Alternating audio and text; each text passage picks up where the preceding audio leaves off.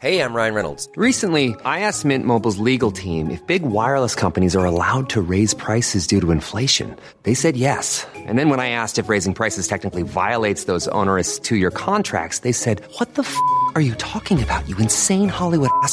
So to recap, we're cutting the price of Mint Unlimited from $30 a month to just $15 a month. Give it a try at mintmobile.com slash switch. $45 upfront for three months plus taxes and fees. Promo for new customers for limited time. Unlimited more than 40 gigabytes per month. Slows. Full terms at mintmobile.com.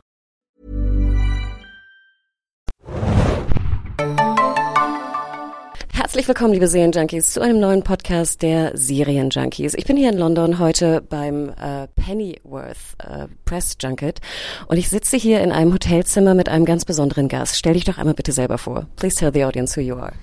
Hello, my name's Jack Bannon and I play Alfred Pennyworth in Pennyworth. So tell the audience a little bit about Pennyworth because a lot of people probably have heard the name, but they can't really place it. Who is Alfred Pennyworth?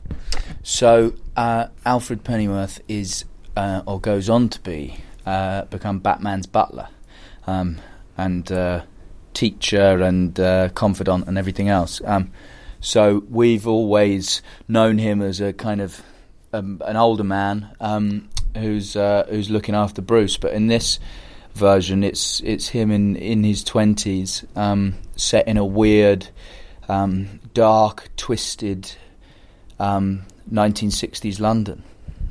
So is it more of like a like a comic adaptation or even a superhero series or is it a spy drama? What is the genre? It's kind of it's there's a bit of everything in there really. It's not necessarily a superhero show.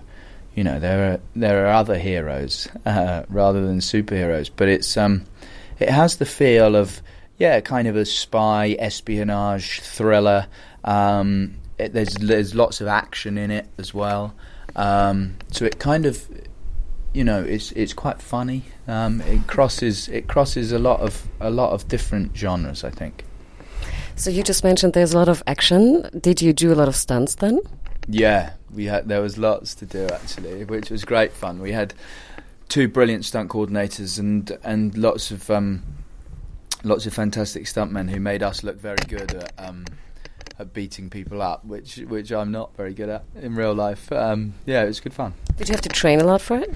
Uh, yeah, we did a fair amount of training. Um, uh, not not loads, um, but it was more about you know choreographing the fights and making sure that we that everybody knew what was what was going to happen on the day, and then very clever cameramen who who um, got the angles right and made it look like I was doing more damage than I actually was. So the creator of the show is Bruno Heller, or Bruno Bruno Heller, probably you Mm. Yeah. pronounce it. Okay, it's a German name, so I would say Heller. Um, and he did shows like Gotham and Rome, even back then, Mm. and Mentalist. Um, what was it like working with him? fantastic. I mean, I, you know, he's written some incredible things. His his brain is is amazing. He's a kind of genius. That word's bandied about a lot, but I really I really believe that he is, and he's incredibly generous. Um, you know, he's he said to us early on in the process before we'd started filming. Um, if there's anything that doesn't sound quite right, or you, you're finding it difficult to learn, or you don't think Alfred would say it, you know, then change it because you'll be right and I'll be wrong. And I was sitting there thinking, what do you mean? You've written all these incredible things. I'm not a writer, of course.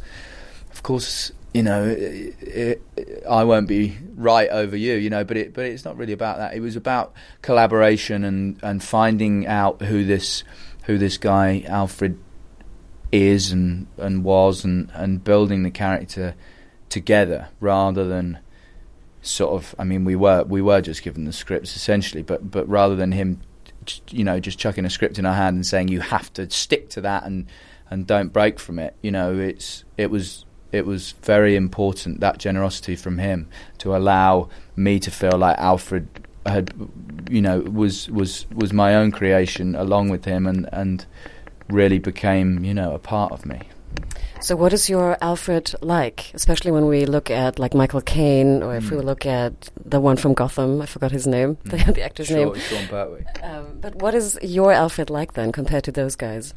Well, Michael Caine said, "I'll play a butler as long as he's ex SAS." Um, so he gave us that that that backstory. So we wanted to, if out of any of the Alfreds, and Sh- Sean's Alfred's fantastic, you know, very kind of more of a geezer, um, but What's a gazer? For a German geezer, you know, like uh, he's kind of a real kind of man and Oh. kind of rough and tumble and that that sort of thing. Um, so they're both fantastic um, interpretations. But if there were any that we were going to give a nod to, it would be the Michael Caine version. So I tried to do that through voice a little bit. Um, and uh, sort of the way he moved and stuff like that. So, but that was also because it, this is set in the '60s, and Michael Caine, you know, was a big a big film star in the '60s. So we watched some of his old films and stuff like that to to kind of get pointers from. But I think you know primarily the the main difference is this Alfred's a lot younger, um, but he's he's full of hope and optimism. You know, the '60s was a time in in London. Um, you know, the swinging 60s, they called it. And, and you had the older generation, Alfred's parents' generation, who were, you know, still kind of post war austerity. You know, life is hard and, and, and you should work hard for it. Um, and then you had this younger generation who was sort of coming through and saying, you know, no, that's a that's a load of nonsense. We can we can do what we like, and and you know, striving to be better and do do almost quite you know daring things and, and different things and fun things and life doesn't have to be grey and brown and miserable you know it can be it can be colourful and vibrant and fun so I think that's the the major difference The show is also very uh, colorful, like you mentioned. It's play, it takes place in the '60s. What was it like being in the set, being with all the costumes, being in such a like big production? Where did you film, and what was it like?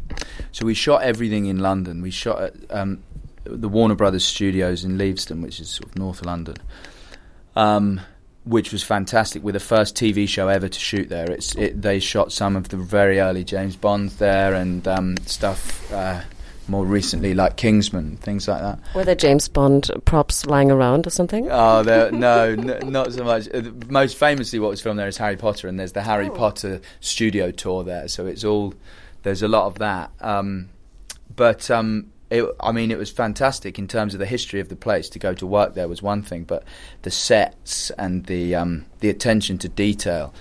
Um, we had a great production designer called Mark Scruton, and he really, you know, Bruno Bruno wrote in the original pilot script a page describing the world in which Pennyworth is set, and and um, Mark really, you know, nailed that um, and really got really got it and and depicted it very very very strongly. Um, and that for me was sort of the final piece of the puzzle. When stepping onto the set I decided how Alfred was going to talk and how he'd move and how he you know the feel of him. And then the final bit was stepping onto the set into the world and going okay I, I get it now. Yeah. To people who have watched uh, Gotham before, how does the show Pennyworth differentiate the, itself from Gotham? Because it looks a little bit like it, maybe less dark, I would say. mm. Um, but what would you say is the biggest difference to it, com- uh, with it? Well, I think, you know, this isn't a prequel to Gotham at all. It's the same team, but it's it's completely separate. But I think the look, you know, Danny Cannon is uh, our our lead director, and he's sort of a visionary. You know, he his what he does to things visually is is quite incredible. Teamed with the production design and, and everything like that, all the all the different departments. But I think, you know, we we we know what America was like, uh, what Gotham and and Metropolis and these places are like, but we've never been to London. We've never seen a DC. You know, it's almost like V for Vendetta London. Um, apparently, that's what Bruno says, but um, I don't. I'm not sure. I, I just think the blend of, you know, the the '60s and the style and the music and the feel of it with with this dark, macabre, twisted element thrown in is really cool.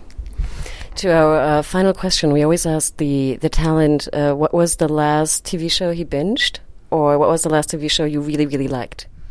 I've just watched Euphoria, which is an HBO show that came over onto Sky here, um, which I absolutely loved. I think it was one of the best things I've ever seen. It's about a about a teenage drug addict who, you know, in her sort of school life and relationships and and stuff, but it it felt very timely, and the actors are absolutely brilliant. And uh, yeah, that was I, I. It's been a while since I've watched something right the way through, you know, without without kind of stopping, and that that took me two days. I think I smashed through it. It was great. And the, the music and camera work. Yeah, it's yeah, excellent. it's amazing. Oh my god, thank you so much. So we can see um, Pennyworth in Germany soon. I think I'm not allowed to tell when exactly, but it will come to StarzPlay in uh, in the fall, I think, in Germany.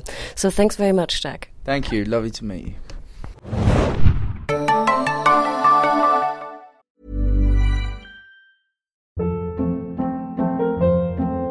Hold up. What was that? Boring. No flavor. That was as bad as those leftovers you ate all week. Keke Palmer here, and it's time to say hello to something fresh and guilt-free. Hello Fresh. Jazz up dinner with pecan-crusted chicken or garlic butter shrimp scampi. Now that's music to my mouth. Hello Fresh. Let's get this dinner party started. Discover all the delicious possibilities at hellofresh.com.